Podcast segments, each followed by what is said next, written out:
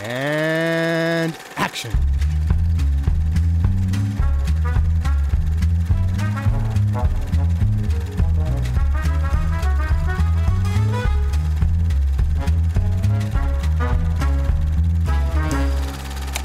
You, you often use uh, very ordinary, commonplace kinds of situations to achieve your effect.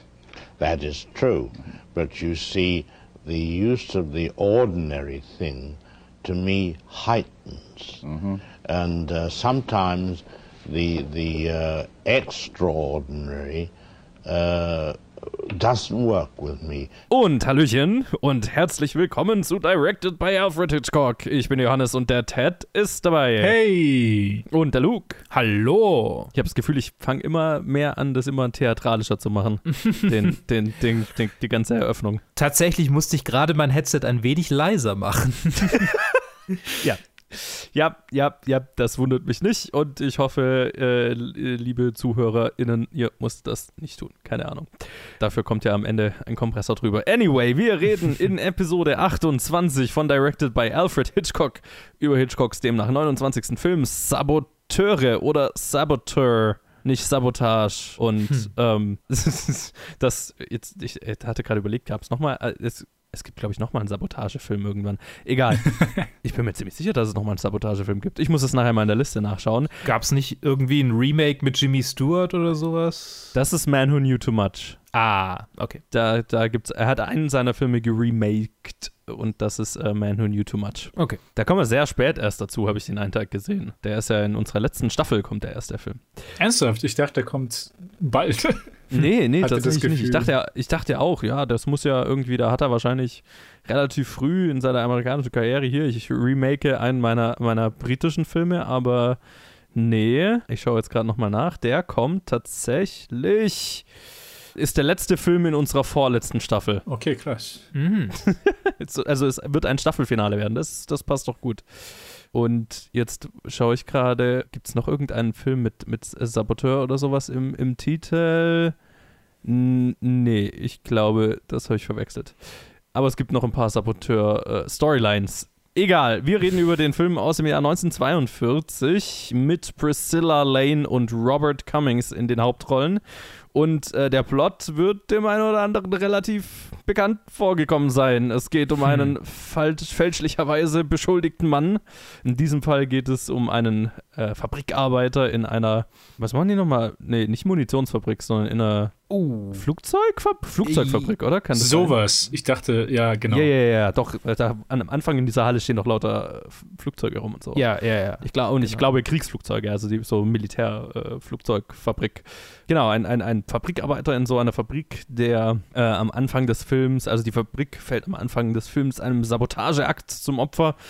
Äh, es wird Brandstiftung begangen und äh, sein bester Kumpel kommt dabei ums Leben und weil er derjenige war, der seinem Kumpel den Feuerlöscher in die Hand gedrückt hat, mit de- dem er letztendlich in den Flammen ums Leben kommt, äh, wird ihm das Ganze kurzerhand angehängt. Und wie das in einem guten Hitchcock Wrong Man Plot so ist, muss er dann vor der Polizei fliehen und den wahren Saboteur, äh, den er auch äh, kurz gesehen hat am Anfang des Films, äh, ausfindig machen, um seine eigene Unschuld zu beweisen. Wieder mal kommt er dabei mit einer jungen Frau zusammen.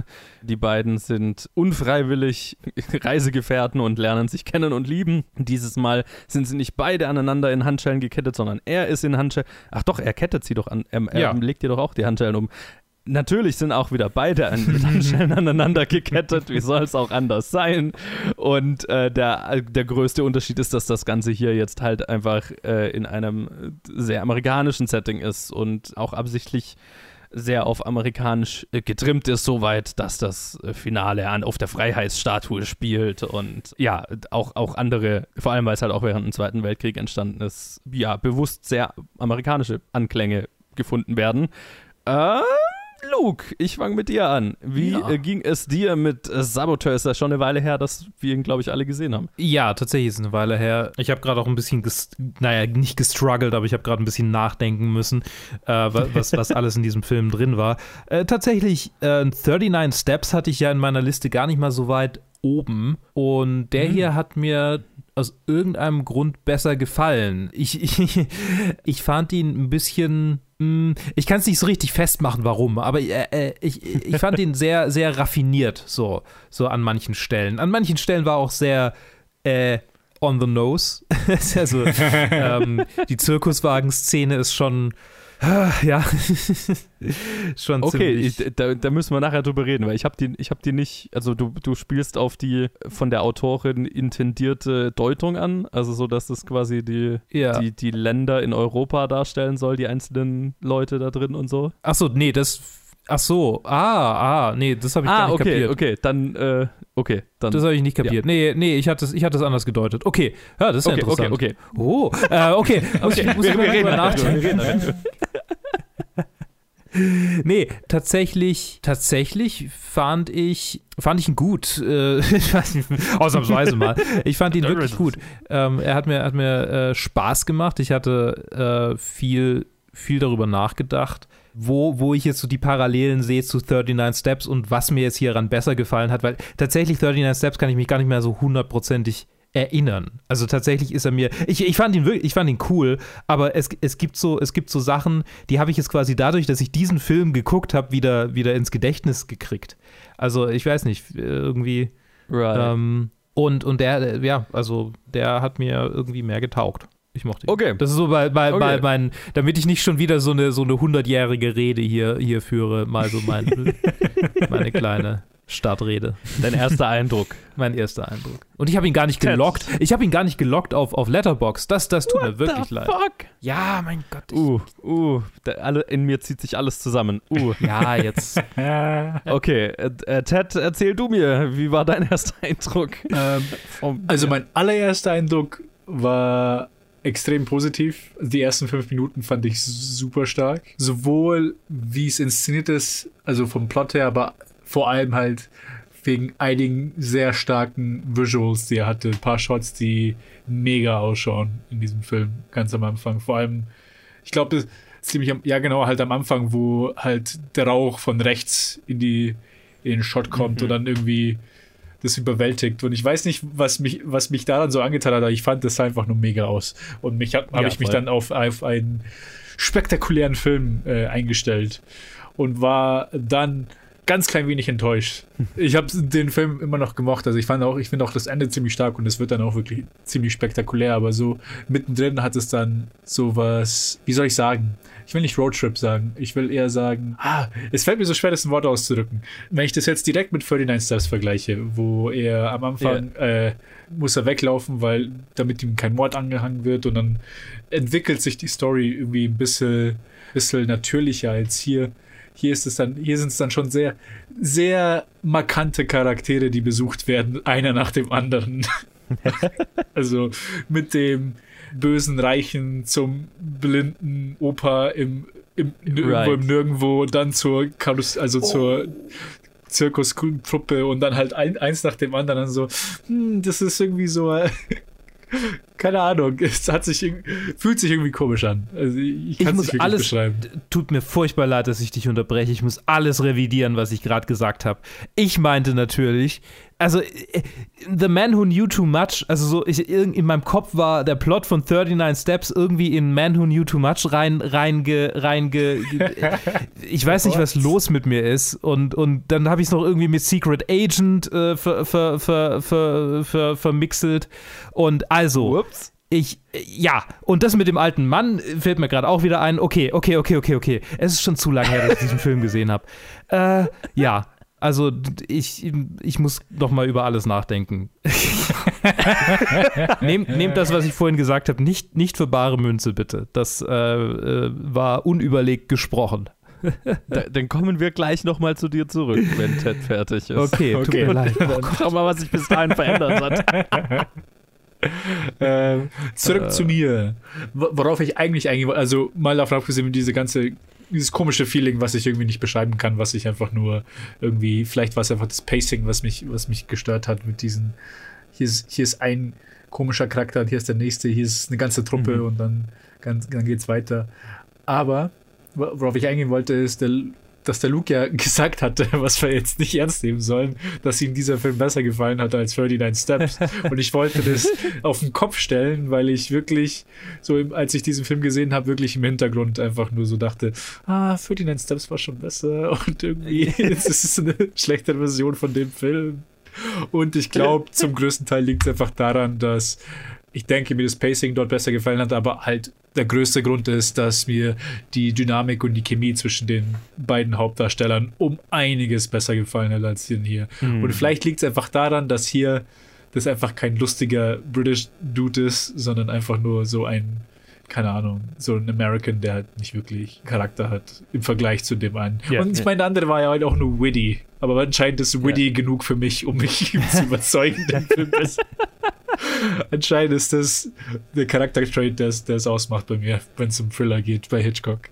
Ja, ich meine, äh, Rob, Robert Donut und Madeline Carroll in, in 39 Steps sind irgendwie das, das Nonplusultra, was dieses Pairing angeht, so für meinen Geschmack. Ne? Ja, ja, absolut. An die ist noch keiner rangekommen, in, in dieser Art von Plot jetzt. Genau, genau. Und daran habe ich halt im Hinterkopf immer die Filme dann verglichen, während ich den geschaut habe. Ich so, ah, da hätten vielleicht ein paar Jokes reinpassen können, ich weiß nicht. Mhm. Aber ja, das, das war mein erster Eindruck. Äh, Luke, wie hat sich denn dein erster Eindruck inzwischen verändert?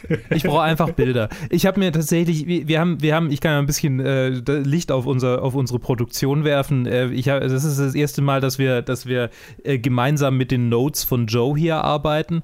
Und ähm, ich habe quasi mir vorgenommen dieses Mal, ich werde voll auf die Notes achten, ich werde voll nachdenken und ich brauche einfach Bilder. Ich muss einfach sehen, wer waren diese Leute, was waren diese Szenen. Ich bin so ein visueller Mensch, es ist unglaublich.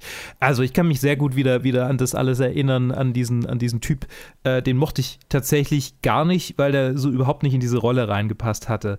Das war, das war nicht so der Knight in Shining Armor, den man gern für diese Rolle hätte. So der, wo man halt auch denkt, so ja, natürlich war der es nicht. Wie könnt ihr alle glauben, dass der es war? Und der, der war, der hatte, der hatte dauerhaft irgendwie sowas Zwielichtiges, dass ich hin und wieder mal dachte, ja, vielleicht war es ja doch. Ich glaube einfach nur wegen seinem Bart.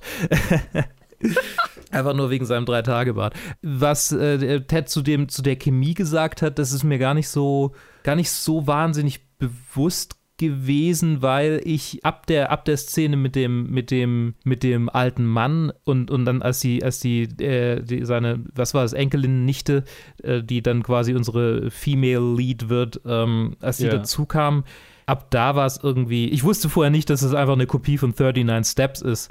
Äh, ab da war es mhm. dann so langsam schon so, okay, wird sie jetzt nur so ein Charakter, der dann irgendwie gleich wieder geht, weil ich irgendwie so einen komischen Vibe hatte in der, in der Szene. Mhm. Also es hat sich für mich gar nicht so angefühlt, als ob das jetzt irgendwie die, das Pairing hier wird. Und als dann das mit den Handschellen kam, dachte ich so, oh mein Gott.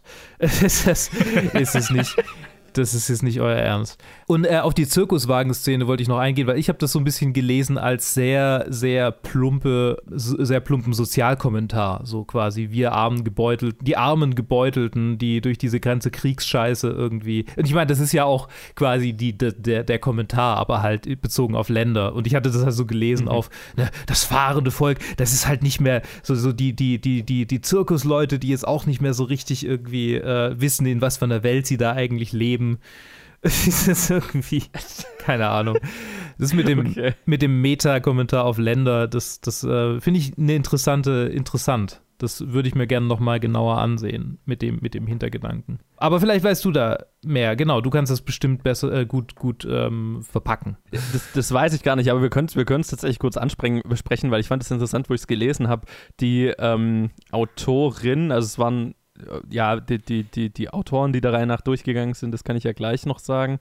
Die Autorin, die äh, zu einem Punkt an dem Drehbuch gearbeitet hat, hat diese Zirkuswagen-Geschichte geschrieben und wirklich ähm, es quasi als Analogie auf die Situation in Europa ja darauf hingeschrieben, sodass einzelne äh, Zirkusdarsteller äh, einzelne Länder repräsentieren und deren Umgang miteinander und mit Andersartigen und so. Also äh, das ist alles so ein großer Metakommentar auf, auf die politische Situation in Europa vor dem Krieg und zu der Zeit und so weiter.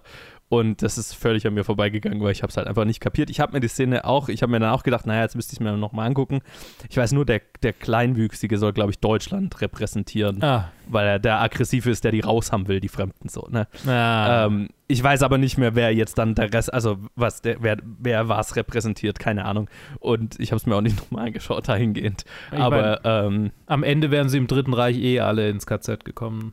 Die tatsächlichen Ja. Figuren. Also, dass Das- das- überhaupt einer ja. Deutschland repräsentiert, darauf wäre ich gar nicht gekommen. So. Das ist- right, right, Das, right. das wäre so, ne, die, die, da hat mir vermutlich die mentale Kapazität dazu gefehlt. Ich meine, Hitchcock selber hat dann hinterher gesagt, das wäre wahrscheinlich zu subtil gewesen, die ganze, die ganze Geschichte und äh, anscheinend hat es niemand verstanden und es war mehr so ein Inside-Joke zwischen den, der Autorin und ihm und das war es dann auch schon. Mhm. Also so ein mäßig erfolgreicher Versuch, einen Kommentar auf die reale Welt Ja.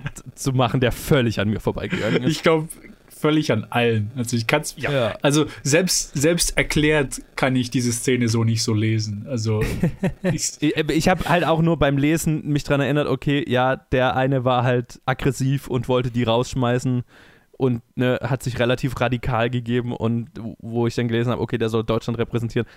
Yo, kann ich sehen, aber jetzt wäre es natürlich dann interessant zu wissen, okay, wie reagieren die anderen Charaktere auf Mhm. ihn? Und ähm, es geht dann schon drum, dass dann halt die anderen so, die anderen alle eigentlich sehr viel sozialer sind, aber seine Meinung zu einem viel zu großen Teil mit einfließen lassen, um ihm das Gefühl zu geben, dass er Teil der Gruppe ist und dadurch hat er, hat seine extreme Ansicht mehr Gewicht als vielleicht die Mehrheit der Leute und äh, ne, alles so, okay, wir lassen die Nazis mitspielen und deswegen äh, geht Europa vor die Hunde. So, ne? mhm. ah, okay. Spannend. ja.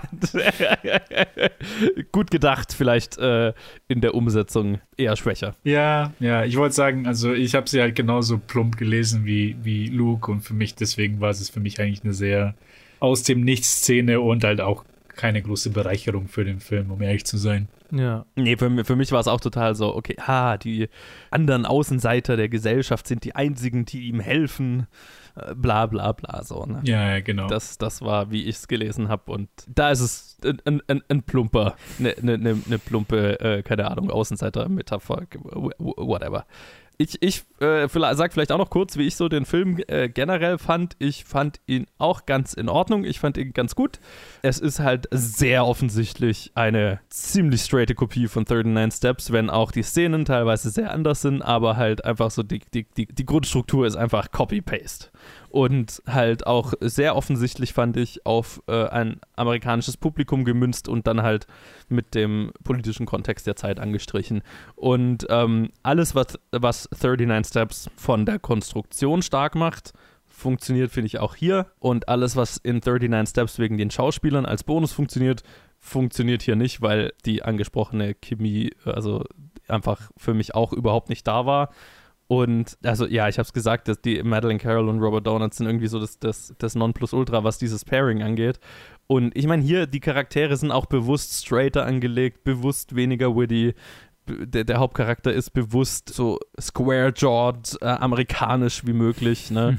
Wir hatten es ja schon mal bei Foreign and Correspondent, wo der Hauptcharakter dann auch so ein, ich, ich glaube, der hieß irgendwie Johnny irgendwas, Johnny bla, was, was so ein amerikanischer Amerikaner-Name sein sollte, ne, um, äh, so, dass er so quasi für Amerika steht und ähnlich war es hier auch. Stimmt, ich weiß nicht mehr, wie er hieß. Barry raus. Kane, genau. Er Mhm. hieß Barry Kane, was übrigens eine An Anspielung auf Citizen Kane war, der kurz davor gefloppt war, Ja. bevor der Film rauskam. Aber auch Barry Kane, ne? ein, ein sehr amerikanischer Name und er ist, er, er sollte dann auch mehr, ne? Robert Donald soll, war mehr ein britischer Charakter, mehr witty, mehr äh, äh, verspielt und er sollte so der dickköpfige Amerikaner sein, der mit dem Kopf durch die Wand geht und bla bla bla. Womit der amerikanische Mann sich mehr identifizieren kann und aber halt, das macht den Charakter halt auch weniger, weniger sympathisch, weniger spaßig und ja, ich fand ihn jetzt auch so eher so mäßig geil gespielt. Also er ist, äh, Robert Cummings ist solide in der Rolle. Er hat natürlich auch nicht so viel mit äh, zu arbeiten wie, wie, wie äh, Robert Donut, aber er ist auch nicht Robert Donut und entsprechend ist halt dieser, dieser witty Caper-Teil, den 39 Steps halt so wunderbar macht, ist halt hier einfach nicht vorhanden. Äh, was ich aber tatsächlich ganz cool fand, war der, die ganze, die, der ganze politische Hintergrund und auch so, ich finde es bei allen Hit von Hitchcocks Filmen, die jetzt um den Zweiten Weltkrieg sind, total spannend, immer zu sehen, okay, wie beeinflusst die Zeit den Film und was kann man da über, keine Ahnung, Hitchcocks Sicht auf diese Dinge rauslesen, aber auch die Verfassung der Gesellschaft zu der Zeit, bla bla bla. So, sowas finde ich immer faszinierend und da ist natürlich hier sehr viel drin. Vielleicht wieder kurz ein paar Hintergründe zur Entstehung des Films noch während äh, Hitchcock in, in, bei Suspicion in der Produktion war, hat er sich äh, wie immer schon auf die Suche nach dem nächsten Projekt gemacht und aufgrund von Rebeccas damaligem Oscar-Erfolg, ne, wir haben ja in der letzten Episode darüber geredet, dass da gerade dann Rebecca seine Oscars bekommen hatte, war äh, dann Universal sehr an ihm interessiert und so mehr oder weniger bereit, jeden Preis zu zahlen, um ihn zu sich zu kriegen. Und man, man wurde sich ja irgendwie einig und Hitchcock hat dann halt vorgeschlagen, äh, nee, und Universal hat Hitchcock vorgeschlagen, so um eins von seinen Originals für sie zu machen. Und er hatte halt die Idee, yo, ich mache nochmal 39 Steps, aber halt Zweiter Weltkrieg. Und äh, das ist, was sie ihm, äh, also was sie auch gut fanden und von ihm wollten und so weiter. Und was ich dann noch eben interessant war, weil äh, wir hatten es ja bisher so, okay, der Neutrality Act war ja in Amerika und so weiter in Kraft und ich habe mich dann beim Anschauen von Saboteur, habe ich mir gedacht, naja, der ist schon sehr offen, was seine politischen Aussagen und so weiter angeht. Wie ging das dann zusammen? Und es lag daran, dass äh, während der Vorproduktion der Neutrality Act noch in Kraft war und es gab wohl auch einfach mehrere pro-deutsche Fraktionen in den USA, mhm. die, die, sich interessanterweise America Firsters äh, genannt ja. haben. ähm, also Stimmen in der Politik und äh, auch die Hollywood für, für pro-britische Propaganda angegriffen haben und so weiter, in großen Anführungszeichen. Und ne, all, all das hat so den Neutrality Act so in Kraft äh, behalten. Und das Drehbuch wurde quasi auch erst geschrieben mit diesen ganzen Einschränkungen. Und dann hat sich das natürlich alles im Dezember 41 geändert, als halt Pearl Harbor angegriffen wurde. Amerika tritt dem Krieg bei und plötzlich hat Hitchcock halt einfach alle Freiheiten der Welt, so politisch zu sein, wie er halt will. Er wollte sogar noch so ein bisschen politischer sein in dem Film, nämlich wollte er eigentlich für den reichen Antagonisten, ne? wir haben ja so einen America Firster mehr oder weniger als Antagonisten in diesem Film, äh, so den, den reichen Onkel, der da die Sabotageakte finanziert und so weiter und hinter diesem ganzen Netzwerk steht, der übrigens auch nie irgendwelche Konsequenzen erfährt in diesem Film. Ja. Der kommt davon, was ich auch eine interessante Aussage finde. Und dafür wollte er eigentlich so einen klassischen Western-Schauspieler, so äh, speziell zum Beispiel Harry Carey, den kannte ich nicht, musste ich auch googeln, aber der hat halt in ganz vielen Western so den Good Guy gespielt, ne? der, der Whitehead, der äh, Cowboy, der in die Stadt kommt und äh, aufräumt. Und er wollte, er wollte ihn speziell oder jemanden wie ihn, um halt so zu zeigen, okay, die, diese, eine direkte Parallele zu ziehen zu den America Firsters, äh, zu, wie er sie genannt hat, den amerikanischen Faschisten und halt nicht was, nicht jemanden zu nehmen, der offensichtlich anders ist, der gleich als der Villain erkannt wird, so vom, vom Durchschnittszuschauer. Und er konnte keinen einzigen Schauspieler, der diesen Ruf hatte, überzeugen, diese Rolle zu spielen, weil die alle Angst um ihre äh, um ihre Reputation hatten alle Angst darum, naja, das ist ja, mein Image ist der Good Guy und ich kann nicht äh, einen Faschisten spielen, das geht nicht. Und entsprechend musste er es mit so einem klassischen Antagonisten besetzen. Hatten wir es da nicht kürzlich davon? So von, von, von wegen Typ, der. Das war doch, das war doch im letzten Film, oder? Das war doch bei Suspicion. Ja, ich glaube, da war es, also ich glaube, du meinst, ähm, ich weiß nicht mehr, welchen Schauspieler er da wollte. Da wollte er, glaube ich. Oder, oder nee, in, bei Suspicion wollte er von Anfang an Cary Grant. Ich glaube, es war sogar im Film davor, wo er ja, aber da wollte er auch einen Schauspieler, aber der, damals hat derjenige nicht mitgemacht, weil, weil er halt äh, diese Art von Filmen, diese Thriller als B-Movies, weil die so einen B-Movie-Ruf mm. hatten ja, okay. in den USA und der sich quasi nicht herablassen wollte, einen, einen Thriller, äh, einen Thriller zu machen. Ja. Und hier war es jetzt wirklich so, okay, äh, die hatten alle äh, Angst um ihre, um ihr, ihren Ruf oder ihr, äh, quasi den Ruf, den sie sich in bestimmten Rollen erarbeitet hatten. Hast ja auch heutzutage noch, keine Ahnung, so die, die klassischen Leading Man-Schauspieler würden nie einen Antagonisten in einem heutigen Hollywood-Film spielen. Also nee. Also ich glaube, zum Beispiel Tom Cruise wird wahrscheinlich nie wieder einen Antagonisten spielen. Das hat er einmal gemacht in Collateral und das war cool, aber ich glaube, äh, inzwischen ist er so auf seine Nische eingeschossen, das würde er zum Beispiel nicht mehr machen. Ja, schießen, schießen ist das richtige Wort. genau. Also das gibt es ja heute noch. Ja. Und jetzt musste ich gerade nochmal nachschauen, wen er, ich glaube, der, den er dann letztendlich gekriegt hat, war das nicht auch irgendwie ein, ein deutscher Einwanderer? Ich bin mir gerade nicht mehr sicher. Äh, ich hatte tatsächlich noch eine, noch eine Überlegung. Ähm, ich habe mich gefragt, Ja. ob das die Leute gemerkt haben. Also, dass es halt einfach eine Kopie von einem seiner früheren Filme war. Weil, weil so, so amerikanisches Kino, ich weiß gar nicht, wie, wie, so, wie das so rübergeschwappt ist, so die alten Filme von ihm im damaligen amerikanischen Kino. War 39 Steps schon so, also ich, ist ja noch sogar in dieser Staffel hier, glaube ich, das äh, ist ja noch relativ nah dran. Ne? Und das ist ja quasi der Punkt. Ach so, nee, der war nicht, der war nicht in dieser Staffel. ja, aber in der letzten. Okay, ja, stimmt. Das ist ja jetzt Ja. komplett USA hier und das war noch. Ja, aber, Ja. aber, also ich meine, das war trotzdem schon zu der Zeit, wo er so ein bisschen, bisschen Bekanntheit dann auch irgendwie. War das, war das, war das irgendwie Thema in einem der Bücher oder ist das nicht Mm, vorgekommen? Nee, es, ich, äh, es ist nicht speziell angesprochen, aber ich glaube, warum es kein, auch damals wohl nicht so ein Thema war, weil halt seine britischen Filme für britische Filme in den USA erfolgreich waren, Mhm. was aber bedeutet hat, dass sie bei einem Nischenpublikum erfolgreich waren, Ja, wie okay. auch heute noch äh, Foreign Films in Anführungszeichen in den USA erfolgreich sind, nämlich in New York und Los Angeles in Programmkinos. Ja, ja. Und äh, das ist jetzt kein Riesenpublikum, sage ich jetzt mal. ja, nee, klar. Das ist quasi Fa- Fantasy-Filmfest. Äh. Korrekt, korrekt. Ne? Und das, das hier ist jetzt dann halt ein Blockbuster von amerikanischen Studios für ein amerikanisches Publikum. Das hat halt eine ganz andere Reichweite so. Ja. Übrigens, Otto Krüger ist der Schauspieler, Ah. der den Antagonisten letztendlich gespielt hat, ein deutscher Einwanderer. Ja, offensichtlich. Ganz. Ja, also, also, ne, also dann äh, letztendlich halt doch ein Villain mit einem Akzent und so weiter, so wie man sich klassisch damals in Hollywood einen Ja. Villain vorgestellt hat. Und halt das volle Gegenteil zu dem, was er eigentlich wollte. So für die eigene politische Aussage, aber naja. Und es gab halt einfach zu der Zeit, und da basiert der Film so ein bisschen drauf, ernsthaft halt Nazi- Nazi-Sympathisanten in den USA, die, wo es einfach eine Furcht gab, dass die Sabotageplots auf die amerikanische Rüstungsindustrie vorhatten. Und das, das ist so ein bisschen, worauf der Film basiert, auch wenn Hitchcock natürlich zugegeben hat, dass es am Ende nur eine Kopie von 39 Steps ist. Mhm. Also das mit dem, mit dem, mit dem klassischen Willen äh, äh, tatsächlich, ich kann mich erinnern. Das äh, ist mir aufgefallen. So Es, dem- es hat so ein bisschen was von Bond-Villain. Ja, ne? ja, das hab, daran habe ich nämlich gerade gedacht. Daran habe ich gerade gedacht. Das, ich ich wollte mich gerade irgendwie so drüber lustig machen, also mit dem deutschen Akzent, also so Blofeld. Mr. Bond. Total. und das ist halt auch so, der, der kommt da hin und das ist sein Anwesen, seine Ranch. Ja. Und er sitzt da im Bademantel und äh, Blofeld streichelt eine Katze und er spielt halt mit dem Kind und so weiter. aber Ja. same difference. Es ist der äh, Villain mit dem Akzent, der äh, alternde Villain mit dem Akzent, der äh, subtil böse seinen Plan verrät am Ende so, ne? Mhm. Ich meine, es ist. es, äh, letztendlich sollte es ja auch nicht, also ich weiß nicht, wir, wir, wir, ähm, wir hatten es ja immer mal wieder davon. Es sollte ja jetzt nicht darum gehen, dass es irgendwie eine mega clevere Story ist, sondern einfach nur, dass das Publikum äh, in Spannung gehalten wird. Ja. Und ich glaube, so in der damaligen Situation mit dem, wenn man noch ein bisschen mehr invested ist, einfach nur weil es um Krieg geht und man befindet sich im Krieg, das Land Mhm. befindet sich im Krieg, in dem man, in dem man lebt, äh, das könnte, könnte auch ein bisschen, bisschen verstärkender wirken.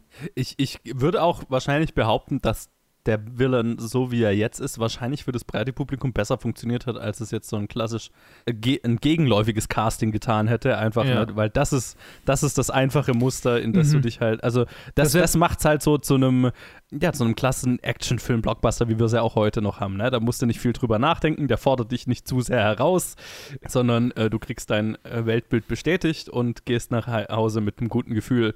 Und äh, die, die andere Castingwahl hätte halt zu mehr Nachdenken. Der, nicht nur zu mehr Nachdenken, also das ist ja, das ist ja dann auch die USA im, im, im frühen Kriegsding, das ist ja dann auch so ein bisschen eine Sache, dass man Menschen gegen sich aufbringt, die man vielleicht gar nicht gegen sich aufbringen will. Ja, das mit Sicherheit auch, ja. Oh je. Aber hätte mich tatsächlich interessiert, so, ne? mhm, auf jeden Fall. So aus heutiger Sicht, ne? Weil aus heutiger Sicht äh, den, den Blockbuster-Aspekt hat der Film jetzt nicht mehr. so, oder halt, also schon noch, aber halt nicht, nicht mehr so. Und ähm, mich hätte die herausforderndere Variante des Films interessiert, aber mei. Ja, mich auch. Aber ja. Ich glaube, ich glaub, im modernen Publikum alle. Jo, wollen wir mal über Einzelheiten dieses Films reden.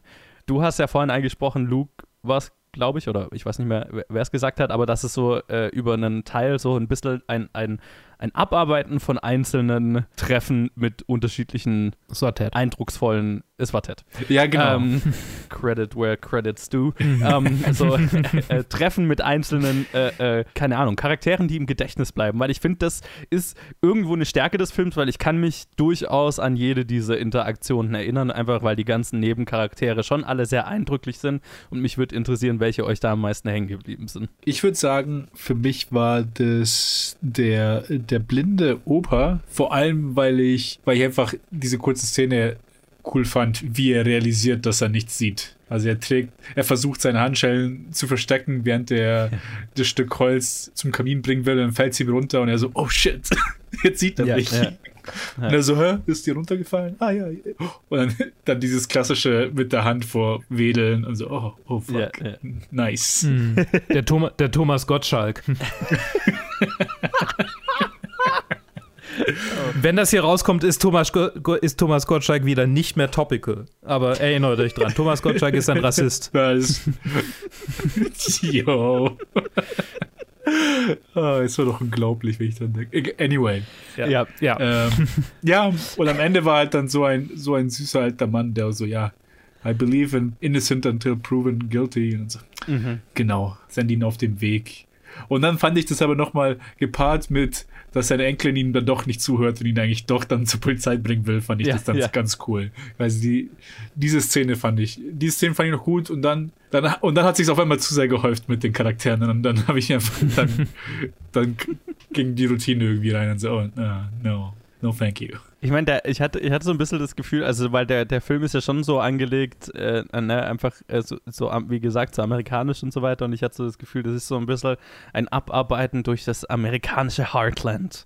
Ne, wir lernen so ein paar Charaktere kennen, die so unterschiedliche Facetten Amerikas repräsentieren. Und das ist irgendwie so, der Typ ist so äh, das gute Herz der USA, der amerikanische Einsiedler, der innocent until proven guilty, der so den klaren moralischen Kompass hat, so, ne? ja, so ein bisschen die alt, der alte Westen auch. Mhm, Ne. mhm. So, so dieses, dieses, wir machen, wir machen unsere eigenen Regeln, wir machen das so, wie wir das Ja. denken und, und so. Genau, und Ja. ich sehe in seinem Herzen, dass er ein guter Mann ist, der hat es nicht getan. Ja. Und Und deshalb Genau. lynchen wir die Schwarzen für seine, für seine Fehler, weil die sind ja bestimmt dran schuld. ja, ich meine, es ähm, ja. Es ist natürlich ein sehr verklärtes Bild, das der Film repräsentiert, aber ja. Ich bin heute der Spiegel der Gesellschaft. ja. ja. Also mir, mir hatte mir, ich, ich hatte mir, äh, ich, ich, ich, ich springe jetzt mal rein, äh, weil ich Ja. glaube, die Frage war an uns beide auch gerichtet. Yes. Ähm, ich hatte mir bei der Szene, als ich das, als ich sie gesehen habe, gedacht, boah, die bleibt bestimmt hängen, weil die fand ich echt cool. Offensichtlich ist sie nicht so gut hängen geblieben, weil ich mich vorher erst wieder dran erinnert habe, als Ted sie erwähnt hat. Ähm, tatsächlich war mir eher die, der Zirkuswagen jetzt so langfristig im Gedächtnis geblieben und ich frage mich, Witzig. ich frage mich ehrlich gesagt, warum, weil tatsächlich war ich bei dem alten Mann sogar aufmerksamer. Da habe ich nämlich nebenher Wäsche aufgehängt und voll auf die auf die auf den Bildschirm ge- ge- geguckt und war so voll voll drin und bei dem Zirkuswagen war es dann irgendwann schon so, ah, okay. Ah, Ich guck mal kurz, ob mir jemand auf Telegram geschrieben hat. Und ähm, irgendwie ist er trotzdem hängen geblieben. Vielleicht, weil das mit dem blinden alten Mann irgendwie schon so ein Trope war, dass ich es nicht so, nicht so hundertprozentig mir, mir, keine Ahnung, dass ich es nicht so richtig dauerhaft eingebrannt hatte. Ich, ich kann mir nicht er- richtig erklären, warum. Aber der Zirkuswagen hat sich mehr, hat sich mehr festgesetzt, aus irgendeinem Grund. Ich meine, der alte Mann hat ja auch so einen gewissen Kitsch-Faktor, ne? Also ja, das, definitiv. Also der, das ist ja schon so, ja, ein, ein archetypisches Bild, so dieser äh, alte Mann, der al einsame alte Einsiedler mit dem Hund, dem gutmütigen Hund, der den Unschuldigen natürlich gleich erkennt und freundlich ihm gegenüber ist. Und Mhm. dann ist er ja auch noch Künstler und spielt am Klavier und, und hat nicht, also ist ja quasi Jesus, so, ne? Ja, ja, im Prinzip. So vom, vom Charakterarchetyp. Wen ich lustiger fand, war der Trucker, mit dem er am, relativ am Anfang ich, noch mitfährt. Ne? habe ich auch vergessen. Oh ja, genau, den habe ich auch vergessen. Oh shit. Ich fand ihn Hammer und dann hat er, dann hilft er ihm noch beim, beim Entkommen von der Polizei und er so, Und er taucht noch mal auf. Genau. Und er freut, er freut sich auch so, ne? Ja, Er ja. freut sich, dass er einfach entkommt und dann so, ja, Mann. Ja, das war einfach so ein richtiger, so ein, so fast, sch- fast schon so ein, so ein, so ein, so ein A-Cup-Moment. Irgendwie. Das war so, ach ja, der Anarchist der Runde. Ja, ja, ja, ja. Ja, ich meine, über, über Hitchcocks Bild, auch, was die Polizei angeht, äh, Ja. reden wir ja immer wieder und ist natürlich auch hier wieder, hier, hier wieder vorhanden. Nee, ich fand aber die ganze, die ganze Truck-Sequenz hat mir eigentlich ziemlich gut gefallen, weil sie, weil die, die fand ich tatsächlich noch ziemlich spannend. Und da fand ich auch, wie heißt unser Hauptdarsteller Robert Cummings, äh, äh, gar nicht mal so schlecht. Oder hatte mir, hatte mir besser getaugt als im, im viel vom Rest vom Film. Einfach weil der, der, äh, der, der Trucker ihn ja die ganze Zeit so ausfragt und dann pfeift er da nervös rum und dann reden sie über, ich glaube, klassische Musik. Reden sie kurz über klassische Musik oder Musik generell, irgendwie sowas, ne? Weil er ja erkennt, was er da pfeift. Und dann kommt der Polizist und wir denken, er wird geschnappt und so weiter. Also das äh, fand ich war noch von, was den Suspense-Faktor angeht, äh, eine ziemlich effektive Szene. Und halt sehr schön, dass er dann am Ende wieder auftaucht. Ja, nee, das, das, war, ein- das war ein schöner Kreis, der sich wieder geschlossen hat. Und den ich vollkommen vergessen habe, Ich auch. bis du ihn erwähnt hast. Ey, Scheiße. Was ist los? Was ist los mit diesem Film? Aber ja, ich meine, das, Ich mein- spricht, das spricht ja auch ein bisschen dafür, dass es, dass es dieses Roadtrippige, ähm, äh, so, so eins nach dem anderen, wir arbeiten das alles ab, äh, äh, alles Right. ab äh, hat, was Ted angesprochen hat. Ne? Dass, es, dass es ja wirklich, also auch einen Effekt hatte, dass es so ist in diesem Ja, Film. ja. Ja. Also, ja, Ja. ich, ich hoffe, ich habe äh, mich einigermaßen, mein, mein, mein, meine Aussage vom Anfang einigermaßen revidiert jetzt. ähm, Ja. Wie fandet ihr denn Priscilla Lane in der weiblichen Hauptrolle? Oh, sie hat mir besser gefallen als äh, Robert Cummings, Mhm. aber ja, das war alles.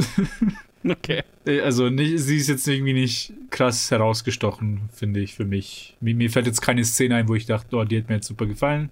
Nur im Großen und Ganzen hat sie mir besser gefallen als der Hauptdarsteller. Also, ich kann mich nicht erinnern. Ich kann mich tatsächlich kaum an ihre Performance erinnern. Ich kann mich kaum daran erinnern, ob ich das jetzt schlecht fand oder gut fand. Und ich glaube, das ist an sich ja schon irgendwie Assessment. Ja, geht mir ja ähnlich. Also ich, ich fand es interessant insofern, dass halt sie ist höher gecredited als Robert Cummings. Und es ist ja durchaus so eine Kopie von 39 Steps, aber ich finde, sie hat also gefühlt deutlich weniger Screentime als äh, Madeleine Carroll in 39 Steps. Weil ich fand auch, dass sie sehr spät im Film überhaupt erst auftaucht. Und dann hat sie schon ein paar coole Szenen, also vor allem, wo es dann nach New York geht. Und dann ist sie ja auch äh, in, in dem Haus von der Nazi-Sympathisantin eingesperrt im Büro da oben und hat diese Szene, wo sie quasi das Schild runterschmeißt, damit sie jemand befreit, wenn ihr euch erinnert. Ja. Hm, Da, da, da fand ich sie gut, aber ich fand auch, dass sie keinen so einen krassen Eindruck gemacht hat und ich fand es interessant, dass sie halt höher gecredited ist, was halt wahrscheinlich mit ihrem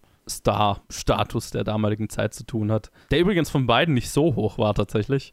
Also die waren beide nicht die Schauspieler, die Hitchcock eigentlich wollte und das lag vor allem daran, dass Universal, äh, mit denen er den Film ja gemacht hat, zu der Zeit halt so der Discounter unter den Filmstudios war.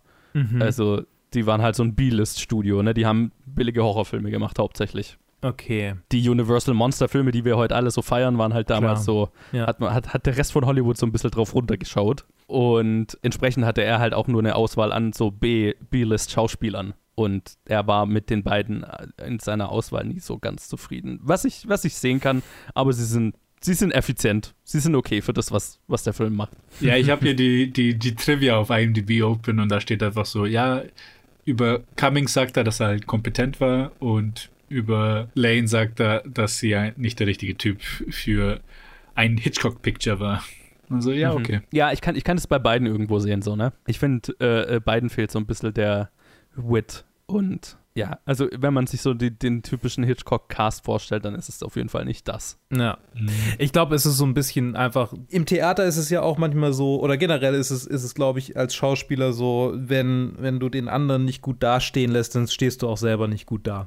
So, also wenn, wenn das quasi Ja. sich, sich einfach, wenn es keine Chemie gibt, dann stehen beide scheiße da. Ist völlig egal, wie talentiert jemand ist, wenn, wenn, wenn er nichts zurückkriegt. Ja, ja. Von den Bällen, die er wirft. Deswegen heißt es ja auch Supporting. Genau, Actor. genau. Äh, Ja, und das, das, das stimmt. Das ist, das- also die beiden, die, die Chemie kaufe ich denen halt nicht ab. Ne? Äh, ich, es, ist, es ist natürlich kacke, dass alles immer gegen 39 Steps verglichen werden muss, aber das ist halt der Goldstandard, was das angeht. Und die beiden haben halt Feuer. So, ne? Also, de, denen glaube ich ihre, ihr- ihre Anziehung ab. Und die beiden hier, okay, ich verstehe, dass die Romanze auf dem Papier passiert, aber da bleibt sie auch so gefühlt, ne? Mhm. Mhm, ja. Ist euch die Hitchcock-Cameo aufgefallen? Nee. Ich dachte, die ist rausgeschnitten? Ähm, ich bin gerade bei der Trivia. Und zwar gab es eine, die rausgeschnitten wurde. Ja. Die aber durch eine kleinere ersetzt wurde anscheinend. Ah. Und zwar eine normale, wo er einfach vor einem Drugstore vorbeiläuft oder so. Right. Die mir ja. nicht aufgefallen ist. Aber ich wollte nur. Mir auch nicht. Aber ich wollte das eigentlich nur als Segway nehmen, um, äh, um, um über die geschnittene zu reden. Genau, die wollte ich auch noch erwähnen, weil die ist tatsächlich lustig. Weil hier steht da, dass er, dass er mit, sein, mit seiner Secretary hat er zwei, die haben zwei Fußgänger gespielt, zwei taube Fußgänger, die in Zeichensprache geredet haben. Und dann in der Szene hat er anscheinend ein indecent Proposal in Sign Language gemacht. Und sie hat ihn geslappt und die wurde dann geschnitten. Zumindest steht das hier so in der Trivia. Ne? Okay, ich, ich also ich weiß nicht, ob das, ob das nur eine andere Beschreibung derselben Szene ist. Ich meine mich zu erinnern, also es gibt doch diesen Moment, wo die beiden an Handschellen aneinander gekettet, nee, sie sind nicht an Handschellen aneinander gekettet, sondern sie sind mit dem Auto abgehauen und dann bleiben sie ja liegen oder so. Und dann kommt doch ein Auto vorbei und die beiden kappeln sich oder so und dann sagt die Frau im Auto, oh, they must be so madly in love oder so. Und dabei haben sie sich halt gestritten. Und ich meine mich zu erinnern, dass das ursprünglich Hitchcock und die Autorin des Films waren. In diesem Auto und dass es halt länger ging und vielleicht waren sie auch irgendwie, oder er war taub und hat in Sign Language, äh, in Zeichensprache im Auto mitgeredet. Und ich erinnere mich auch schon an irgendwie, dass, dass es zu raunchy war und so. Also vielleicht ist das dieselbe Szene tatsächlich. Kann, kann gut sein, wobei, weil Ja. es steht einfach da, dass es halt geschnitten wurde, weil wegen indecent Proposal. Aber Ja, ja, ich wollte ich wollt ja. auch gerade sagen, man kann es nicht ernst nehmen, diese Trivia. Manchmal, es kann halt jeder irgendwas da reinschreiben, weil ich wollte gerade als Vergleich sagen, du hast ja uns, also das haben wir noch nicht erwähnt, aber der Film war ja anscheinend ein ziemlicher Erfolg, oder? Ja. Und in der Trivia steht, dass er ein Flop war. Also vielleicht, man kann nicht allem, man kann nicht allem trauen, was in der Trivia steht. Okay. Ja, ich, meine Info sagt, es war ein ziemlich riesiger Erfolg. Ich meine, keine Ahnung, eins stimmt. 50-50. 50-50 ist auch relativ wurscht am Ende.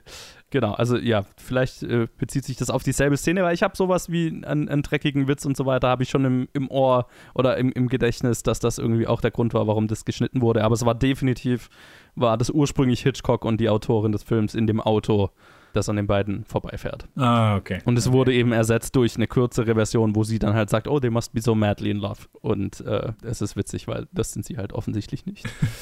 Wollen wir mal über äh, nach New York gehen mit dem Film und über äh, alles reden, was in, in New York stattfindet, weil der Film, also jetzt haben wir die über die ganze Zeit geredet, okay, der macht so ein bisschen das amerikanische Heartland durch und die einzelnen äh, interessanten Charaktere, aber dann geht er ja nach New York und dann wird es schon so ein ziemlicher politischer Thriller mit einem Sabotageakt, der verhindert werden soll und ähm, unsere Hauptcharaktere werden bei einer Nazi-Sympathisantin eingesperrt in, äh, im, im, in einem Hochhaus und müssen fliehen und so weiter. Wie hat euch denn dieser Teil des Films gefallen? Oder was ist euch da in Erinnerung geblieben? Ich fand die besser, weil es war so ein bisschen über, übersichtlicher, überschaubarer und, und es hat mir irgendwie mehr getaugt, weil so diese politische Thriller-Storyline, so, das, das war so ein bisschen, keine Ahnung, ich habe mich, ich habe mich zu Hause gefühlt für, für eine Weile. Und ich finde es einen guten, ich finde es tatsächlich, eine, ich fand es tatsächlich eine gute, eine, eine gute, einen guten Übergang zu diesem temporeichen Ende. Mhm. Aus, äh, irgendwie war, war, war, hatte der Film, das, das Pacing hat mir ganz gut getaugt in, in, der, in der Hinsicht. Quasi so, was die, was die unterschiedlichen, klar, das, das dauert, die, die, Mitte, die Mitte zieht sich, da hat Ted schon recht, aber ähm, ab diesem Punkt hat das Pacing irgendwie, hat, hat Sinn gemacht für mich. Mhm. Genau. Ja. Also mir hat das gefallen. Ich fand ähm, dieses ganze, irgendwie dieses Sinistre, dass die dann da sind und dann sind da irgendwie die ganzen Leute und sie können da nicht rausgehen und, und ne, macht er irgendwie so diese- dieses Ding, dass er dann mit allen redet, zu allen redet und versucht das irgendwie so, dass es keine Szene gibt, dass sie irgendwie fliehen Ja, kann. ja. Das, das ist alles, ich finde das alles, fand das alles ein sehr, eine sehr schöne Inszenierung. Ich, ich, ich stimme zu. Ich habe ja schon am Anfang gesagt, das hat äh, für mich ein sehr starkes, sehr starken Anfang der Film und ein starkes Ende. Also Ja. st- starke, stärkeres letztes Drittel. Mhm. Aber ich muss enttäuschenderweise auch sagen, dass irgendwie bis zu dem Zeitpunkt ich schon ein bisschen Interesse verloren hatte we wegen der Mitte des Filmes und dass ich halt einfach nicht mehr so engaged war, wie ich, wie es gewesen wäre, wenn die Mitte ein bisschen anders gewesen wäre. Und dann es zu diesem Punkt gekommen wäre. Es ist auf jeden Fall stärker, aber äh, da ich halt nicht mehr so viel Interesse hatte, ist es, ist es mir auch, also ich muss echt leider sagen, dass die Mitte ist mir mehr hängen geblieben, weil ich da halt noch mehr Aufmerksamkeit geschenkt habe. Und dann ist sie halt schon so, so langsam wurde ich zermürbt, bis halt dann, bis es leider ein bisschen zu spät dann besser wurde. Ja, kann ich verstehen. Äh, mir hat tatsächlich so der, der, der letzte Teil des Films fast am besten gefallen. Also, und mit dem Anfang, der halt auch visuell ziemlich geil war, ne? mit dem Schatten an der Wand und dem Rauch, der dann die, der, sich auch vor der Wand aufbaut. Aber so das ab dem Moment, wo sie halt bei dieser reichen Nazi-Tante auf dem im, im Haus sind, das fand ich schon, das fand ich schon wieder cool und halt äh, so der Versuch, den Sabotageakt zu verhindern. Auch die ganzen die Mechanik, wie, wie, dies, wie der Sabotageakt funktioniert, ne, dass ihr gehört dieses, diese diese Presseagentur oder Zeitung oder was, was auch immer es war.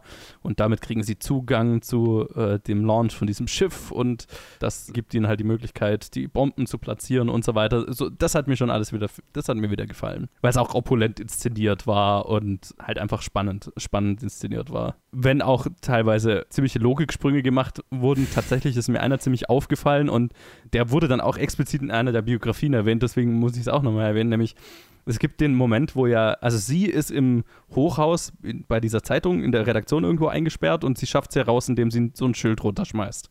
Ne, sie schmeißt ein Schild aus dem Fenster, wo drauf steht, hier, ich bin da gefangen, holt mich raus. So. Und er wird in irgendeinem so Lagerraum eingeschlossen und hat dann den brillanten Plan, ich halte jetzt ein Feuerzeug an die Sprinkleranlage und löst die Sprinkleranlage aus. Und dann ist er im nächsten Shot, steht er draußen vor der Tür und sieht halt, wie die Feuerwehr anrückt. Und das hat für mich, ich, ich habe mir im Film schon gedacht, Moment, was? Wie, wie, hat das eine mit dem anderen zu tun? Wie ist er jetzt rausgekommen? Und tatsächlich ist es wohl auch vom Aut äh, von den Autoren, die das Drehbuch geschrieben haben, in dieser Szene wohl erwähnt worden und Hitchcock hat einfach nur gefragt, ah, das interessiert niemand. so, das, der, äh, der, löst die Sprinkleranlage aus und dann, er, und dann kommt er irgendwie raus. It's fine. Und ich habe mir, ich habe tatsächlich, ich fand es halt witzig, weil ich tatsächlich im Film den Gedanken hatte, wie zur Hölle ist er gerade rausgekommen? Ja. Ich komischerweise nicht. Ich habe gedacht, oh Gott, jetzt habe ich was verpasst und habe sogar noch zurückgespult, um dann zu realisieren, nee, ich habe nichts verpasst. Das, das war das. Das ist passiert. Er ist halt einfach draußen. Whatever. Ich war, ich, ich war einer von diesen Zuschauern, die wo ich halt schon so ein bisschen ausgecheckt war und so, ja, okay. ich weiß nicht, ob das intendiert war. nee, nee, nee. Aber ich war, ich hatte leider nicht mehr so Interesse wie ihr beide und dann hat, äh, hat der Logiksprung mir nicht. Also, wenn ich drüber nachdenke, fällt er mir natürlich auf, aber in dem Moment war es mir halt auch egal. Also, ja, okay. Ja, er ist halt, ja, er ist halt ja. raus. Ich wollte, ich wollte eigentlich ich wollte eine andere Szene ansprechen auch, weil okay. die fand ich so lustig, weil es, es war wirklich, es war kein Logiksprung, es war einfach für mich komisch, weil die sind ja auch dann als versteckt als Reporter, um an diese, um, um ans Schiff zu kommen um es halt dann yeah. zu sprengen. Und dann, wo halt dann die Bombe in die Luft geht und dann die als, als Reporter wegfahren mhm. und dann sich der Polizist oder sonst was halt auch nichts denkt, dass wieso jetzt Reporter genau jetzt wegfahren wollen. Und die fragen doch so, hä, was ist denn hier los? Äh, ach, yeah. just, just, a, just an explosion, ciao. Und dann fahren sie halt weg. Ich so, was passiert hier denn gerade, Mann? Wie immer ist die Polizei sehr inkompetent. In ja, ja. ja, aber das habe ich mir tatsächlich auch gedacht. Das war, ja. Aber, aber wie gesagt, ich fand es ganz cool, so die Idee mit dem Reporterwagen, oder dem Zeitungswagen und so weiter. Es gibt ja dann später den Shot, wo äh, die am New Yorker Hafen vorbeifahren und da liegt ein Schiff gekentert drin, ne? Ja. Mhm. Ähm, ich habe ich hab erst gedacht, dass das Schiff und dass die Sabotage tatsächlich funktioniert hat, ist tatsächlich nicht der Fall, sondern das Schiff, an dem die vorbeifahren, ist ein Schiff, das damals im New Yorker Hafen tatsächlich Feuer gefangen hatte und gekentert war. Äh, ein französisches, ein französisches Schiff, ich glaube ein, ein Kreuzfahrtschiff oder sowas, ich bin mir gerade nicht mehr sicher. Und äh, äh, Hitchcock hatte dann einfach, als das halt passiert ist, äh, eine kleine Crew hingeschickt, um halt Aufnahmen von diesem Schiff machen zu lassen. Und hat es dann quasi später im Film halt so verschnitten, als würde der Saboteur da dran vorbeifahren und mit seiner Arbeit zufrieden sein oder mit, mit als hätte er das schon vorher äh, sabotiert oder whatever. Und dass der Shot im, oder dass dieses echte Ereignis halt im Film verwendet wurde, davon war die amerikanische Navy wohl so pisst, dass sie äh, Universal ge quasi gezwungen hat, den, die Szene aus dem Film zu nehmen und die wurde dann später erst für den Re-Release 1948 wieder in den Film gepackt, weil das halt quasi als so ein Navy-Versagen gewertet wurde, dieses echte Ereignis. Ich, wundert mich nicht, dass sie, dass sie den Einfluss hatten, das zu verbieten. Also ja, ja, ist ja, ja nicht das erste Mal. Ich meine, ich meine, was, was die amerikanische Regierung für einen Einfluss ins, ins amerikanische Filmemachen hat, das kennt man ja. Und es ist halt bis, Yeah. heute, bis heute hat sich da nicht viel geändert. Gut, aber dann würde ich doch mal noch kurz zum Finale kommen, zur äh, Freiheitsstatue, das ich ja tatsächlich ziemlich cool fand, weil äh, ich mag es, wenn Hitchcock opulent irgendein Finale erzählt und das ist halt auch wieder so ein Fall, also auch wie bei North by Northwest, wo es dann auf den Mount Rushmore geht und so weiter. Es ist opulent, um opulent zu sein und ich, ich stehe drauf. Und er schafft es ja schon irgendwie immer, dass es irgendwie Sinn macht. Also es kommt jetzt nicht aus dem Nirgendwo, aber es ist offensichtlich opulent, um opulent zu sein. Ich fand es eine sehr witzige Geschichte, die ich gelesen habe, dass wohl unter den ganzen Statisten, die auf der Fähre waren, die äh, quasi da vor die Freiheitsstatue fährt, wo der Saboteur drauf ist und äh, unsere Hauptcharaktere, da war wohl eine tatsächliche Touristin aus Versehen auch drauf auf dieser Fähre, die sich da quasi aus Versehen halt eingeschlichen hatte. Und der ist wohl einfach nicht aufgefallen, dass sie halt bei einem Filmdreh war. Und die war wohl ganz äh, spaßig dabei und hat sich gefreut und fand es total cool, dass man hier in New York mit kostenlosem Essen begrüßt wird und die Leute alle so nett sind. Und fand es auch nicht so komisch, dass sie immer wieder von der Fähre runter mussten, auf die Fähre drauf mussten und so weiter. Und die hat da quasi einen netten, einen netten Nachmittag mit denen verbracht. Und es ist erst, als die dann schon weg war und die Szene abgedreht war, aufgefallen, dass da halt eine, eine von den nicht also eine von den Statisten eben nicht einen Vertrag unterschrieben hatte und entsprechend konnte keine einzelne, kein einzelner Shot verwendet werden, in dem sie drin ist, weil sie ja die Rechte an ihrem an ihrem Abbild nicht unterschrieben hat, also nicht übertragen hat. Und deswegen konnte da viel davon nicht verwendet werden. Das habe ich, hab ich äh, gelesen im, im, äh, in, in, deiner, in deiner Outline und fand es sehr witzig. ich finde es auch, immer noch ich find's auch immer noch witzig. Das habe ich mich schon oft gefragt. Und, und manchmal ist es ja super lustig, wenn man in, in Filmen tatsächlich solche, solche Momente sieht, wo man denkt, ist das einfach so ein Typ? Ist das einfach so ein Typ, der, das ähm, ist mir bei bei einer Red Letter Media Folge aufgefallen, also nicht aufgefallen, aber da, da gucken die halt jede Menge Trash-Filme und in einem Trash-Film steht da halt einfach so ein Typ. Und Ja. in der nächsten Szene steht er woanders und beides Mal sieht es so aus, als wäre das also so ein random Typ, der halt in diese Filmproduktion reingelaufen ist und sich das also anguckt, so, ah ja, okay, ah ja, ah, interessant, ah. Und überhaupt nicht das macht, Nice. was man als Statist eigentlich tun sollte, sondern so, so Ja, richtig so ja. zu den Kameras guckt und ach, super, ja. so witzig. Ich, ich finde es ganz interessant. Ich habe ich, ich es nicht erwartet, dass die zu der Zeit das so ernst genommen haben. Mit den Persönlichkeitsrechten. In Anfang der 40er, ja. Dass, Ja, dass man das, dass man ganze Szenen nicht gezeigt hat wegen solchen Sachen. Habe ich mich auch, schon oft gefragt, wie lange es das schon, also wie lange es schon gibt und es gibt heutzutage andere Versionen äh, derselben Gesetze, so auch auf wegen, ja, keine Ahnung, weil Kameras heute überall sind und jeder hat eine Kamera dabei und so weiter. Und heute wäre es wahrscheinlich nicht mehr so, dass du die, dass du die fragen müsstest, es sei denn, sie ist irgendwie prominent im Bild gefeatured. Zumindest, ich kenne jetzt nur die, die deutsche Rechtslage, da wäre es jetzt so, wenn die jetzt in einer Gruppe von Menschen ist und halt dann nennt man es Beiwerk, ne? Dann, also dann Mhm. ist sie halt da mit drin. Deswegen kannst du auch auf offener Straße an einem öffentlichen Ort einfach filmen. Und nicht jeder, der vorbeiläuft, kann sagen, hey, ich will aber nicht gezeigt werden und dann musst du den blurren oder so. Nee, der ist halt Beiwerk, solange er nicht. Das dürfen sie nicht. Sie haben mich ins Gesicht Genau, gefilmt. genau, solange du die Person nicht explizit raussuchst in dem Bild und irgendwie als offensichtlichen Hauptbildinhalt äh, inszenierst, dann ist es, ist es kein Problem. Ähm, aber du bräuchtest natürlich heutzutage auch, brauchst du immer noch Unterschriften von allen, die irgendwie prominent im Bild sind oder irgendwas sagen oder bla. Aber deswegen hast du ja auch oft so Guer Guerilla-Filme, gerade in New York. Wir haben es bei Uncut Gems, kam mir nur so in den Sinn, weil die ja ganz oft einfach auf offener Straße in New York rumgelaufen sind mit einer versteckten Kamera, mehr oder weniger. Mhm. Und da war es dann äh, schon so, dass die halt, wenn Adam Sandler mit irgendjemand geredet hat oder so, dann musste er halt schnell irgendein Produktionsassistent hinrennen und eine Unterschrift von der Person abholen. Ah ja, klar. Oh, ich wollte es eigentlich, als, als du die, die, die Schiffssache erwähnt hattest, wollte ich das eigentlich auch als so Guerilla-Filmmaking bezeichnen. So, oh shit, fahrt dahin, Mann, macht ein bisschen Ja. Footage. Vielleicht können wir die benutzen. Voll. Also ja, tatsächlich hat Hitchcock das ja ein paar Mal gemacht. Also irgendwo irgendwelche Leute hingeschickt, um irgendwas abzufilmen, irgendein Ereignis oder so, das er halt im Film verwenden wollte. Jetzt fällt mir natürlich gerade ganz ein, aber das ist, die Geschichte habe ich jetzt schon ein paar Mal gelesen. Ich meine, wir haben auch ein paar Mal drüber geredet, dass Hitchcock einfach irgendwo hinreist, einfach nur, weil er da die, die Locations verwenden wollte. Und ja, so. das auch. Ich muss einfach dieses Jahr nochmal Uncut Gems angucken. Das, ich glaube, das wird zu meinem jährlichen Film. zu meinem jährlichen, okay, ich treibe meinen Puls auf 200 und dann ist wieder gut. Ja, Wenn, wenn, wenn du das brauchst. Mhm. Hin und wieder mal. Äh, wie, wie hat euch denn das Finale gefallen? Weil ich fand äh, das ganze, den ganzen Showdown auf der Freiheitsstadt tatsächlich ziemlich beeindruckend gemacht. Ja, total. Ich habe mich, ich hab mich gefragt, was dann, ich habe mich etwas gefragt, was dann durch, dein, durch, dein, durch deine Outline beantwortet wurde. Nämlich, ob das so schon mal gemacht wurde. Ja, ging mir genauso. Was war das denn? Dass der Typ da von der Freiheitsstatue runterfällt und dass sie das halt filmen und wie sie das gefilmt haben. Und das äh, ist eine spannende, spannende Technik, äh, die ja schon so ein bisschen Richtung, also quasi so ein bisschen Greenscreen-mäßig den Hintergrund austauschen. nur ein bisschen. Ja, Ja, ja. ist äh, In, in dem Fall halt ein, ein Hell-Dunkel-Kopierprozess. Also die, ich kann es ja kurz sagen, also es gibt den Shot, wo der Typ von der Freiheitsstatue runterfällt und das war eine ziemliche Neuheit. Oder komplette Neuheit zu der Zeit. Heutzutage hat man solche Shots schon oft gesehen und man macht sich vielleicht manchmal darüber lustig, dass es in den alten Filmen immer so fake aussieht, aber äh, wenn man bedenkt, dass es halt einfach technisch wahnsinnig aufwendig war damals, ist schon ziemlich beeindruckend.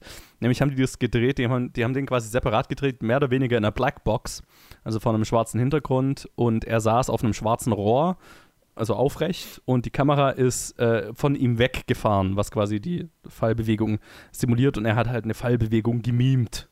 Und ähm, dann wurde es über einen Kopierprozess, wo halt der, der dunkle Teil des Bildes nicht mitkopiert wurde, also über einen Hell-Dunkel-Filter auf das Bild von der Freiheitsstatue runter drauf kopiert. Und dann hast du den etwas janky äh, Fallbewegung, äh, die du halt hast. Also technisch ziemlich beeindruckend. Also für heute. Für heutige Verhältnisse natürlich überhaupt nicht mehr äh, überzeugend, aber, aber cool gemacht. Ja, ich fand es ziemlich nice. Also vor allem, als ich es dann gelesen habe, dass das also quasi diese Erstauflage von diesen von diesen Fallen ist, was, was ich Ja. ja aus Hitchcock-Filmen kenne. Und dann so, ah, cool, das quasi, das ist so das erste Mal, dass sie es gemacht haben. Und ich meine, müsste ja demnach auch eine der frühen Versionen von diesem sehr klassischen Actionfilm-Trope, wie äh, der, der Villain fällt am Ende in den Tod, so ist der Protagonist nicht für den Mord an dem Antagonisten tatsächlich verantwortlich. ah ja, er, er hilft, er will, er versucht ihm immer noch zu retten, weil er Ja. ist immer noch so der, der Gutherzige und dann geht's halt nicht. Genau, also das ist ja, das ist ja wirklich so ein Actionfilm-Ding, warum so viele Antagonisten in Filmen irgendwo dann runterfallen, weil dann hat das Publikum die Zufriedenstellung von, ja, er ist tot, er hat gekriegt, was er verdient, aber der Villain ist nicht irgendwie beschmutzt äh, davon, dass er einen Mord begangen hat. So, ne? Der Held, meinst du? Der, der Held, der Held ist nicht von einem Mord beschmutzt, sondern äh, es ist alles in Ordnung, weil er, er war ja nicht dafür verantwortlich. Es war Ja, ein Unfall. Ja, in den 40ern hätte er ihn umgebracht, dann hätte man in dem Film damit beenden müssen, dass er noch vor Gericht kommt, weil er darf ja auch nicht unbestraft davon gehen. Äh, äh, korrekt, korrekt. Das heißt, das kann man gar nicht machen, einfach logistisch. Stimmt, stimmt, da habe ich noch gar nicht dran gedacht. Und ich fand es halt tatsächlich auch ziemlich geil gemacht, so die, also äh, die, die, die Schnittfolge und so weiter, ne? Und du siehst irgendwie, er hält ihn am, am, am, am Jackenärmel fest, dann siehst du, wie sich die, der Jackenärmel löst, äh, die Nähte lösen und so weiter. Und ähm, du weißt, was passiert, aber es ist schön in die Länge gezogen. Ich, das war schon alles wieder sehr cool gemacht, fand ich. Ja, absolut. Also ja, das Ende war definitiv auch sehr stark. Also was heißt auch, das war super stark. Hat mich voll mitgerissen. also nicht wortwörtlich, weil dann, sonst wäre ich von der Freiheitsstadt. Gut, äh, voll mitgerissen, Luke, wo ist denn äh, dieses äh, voll mitreisende Ende auf deiner Liste naja, gelandet? das Ende wäre wahrscheinlich weiter oben, aber der Film an sich ist auf Platz 11, äh, 10, Entschuldigung, aktuell noch Platz 10 zu, zu der Zeit, zu der diese Folge hier stattfindet. Äh, äh, unter Secret Agent über The Lady Vanishes bei mir. Oh mein Gott, ich, wir haben immer darüber geredet, wie unterschiedlich unsere, unsere äh, Listen sind. Bei mir ist er auch auf Platz 10, unter The Lady Vanishes und vor Secret Agent. Ey! Bei mir ist er auch auf Platz 10. ja. No shit! Hinter The Verrückt. Lodger und über Suspicion. Also das ist schon ein bisschen anders. Okay, aber auch die sind bei mir ungefähr in dieser Gegend. Ach, verrückt. Äh, ja, geil. Das war, das war einfach. Ja, ich glaube, ich glaube, wir sind noch nicht an dem Punkt angekommen, wo es bei Hitchcock konsequent die Qualität so hoch ist, dass, es- dass es dann einfach nur um Geschmack geht. Es gibt immer noch so klare, die klaren, sehr guten Filme, die Ja. klaren, guten Filme, die klaren Klar. Filme und so. Ich glaube, das wird sich auch nicht 100% ändern. Also, ne, ich glaube, wir haben, also ich, ich hatte auch früher so die oh, wir kommen, Vorstellung, irgendwie, wir kommen irgendwann an den Punkt und dann ist alles Klassiker. Und ich glaube, das, äh, es gibt immer Up, Ups und Downs. Ja, Es, ja. es gibt einen, einen Abschnitt in, in, der, in, der, in der letzten Staffel, wo es halt wirklich mal fünf hintereinander, wirklich so brut, ne, ein brutales hintereinander ist, äh, aber von irgendwie Rear Window, äh, Psycho, Birds und Vertigo ist, glaube ich, direkt hintereinander alle. Aber Mhm. Das, ist, das ist auch die krasseste Reihenfolge, die krasseste Reihe an Klassikern in der ganzen, in der ganzen Filmografie. ja, ich freue mich drauf. Und das läutet ja auch so ein bisschen das Ende ein, oder? Also, weil danach, was kommt danach noch? Danach ist es noch drei oder vier oder und dann ist vorbei. Ja. Aber es ist noch nicht in Sicht, wir haben noch ein paar vor uns. Wir haben noch ein paar vor uns. Tatsächlich heute, heute, einige. Heute, wo wir das hier aufnehmen, habe ich das zweite Staffelfinale gerade hochgeladen. Ey! Das kommt in dieser Woche raus. Wir sind ja doch fast durch die dritte Staffel durch, oder? Ja, jetzt genau, wir können ja gerade mal ankündigen, was als nächstes kommt. Als nächstes reden wir über Shadow of a Doubt. Äh, Hitchcocks äh, selbsternanntem, seinem Favorite, seinem Lieblingsfilm, den er je gemacht hat. Also Hi- Hitchcocks persönlichem Favorite seiner ganzen Filmografie. Und danach haben wir noch drei in dieser Unterstaffel. Cool. Ich weiß gar nicht mehr, was unsere nächste Zwischenstaffel ist. Ah, Das haben wir noch gar nicht entschieden, oder? Haben wir noch gar Die, nicht. die, die, die, nee, haben wir noch nicht. Nee. Ah. Ah, okay. Na dann. Umso besser. man, man, man darf gespannt sein. Und wir hören uns nächste Woche wieder. Danke, Luke. Danke, Ted, dass ihr dabei seid. Sehr gerne. Gerne. Danke an euch da draußen fürs Zuhören und wir hören uns dann in der nächsten Episode wieder zu Shadow of a Doubt im Schatten des Zweifels.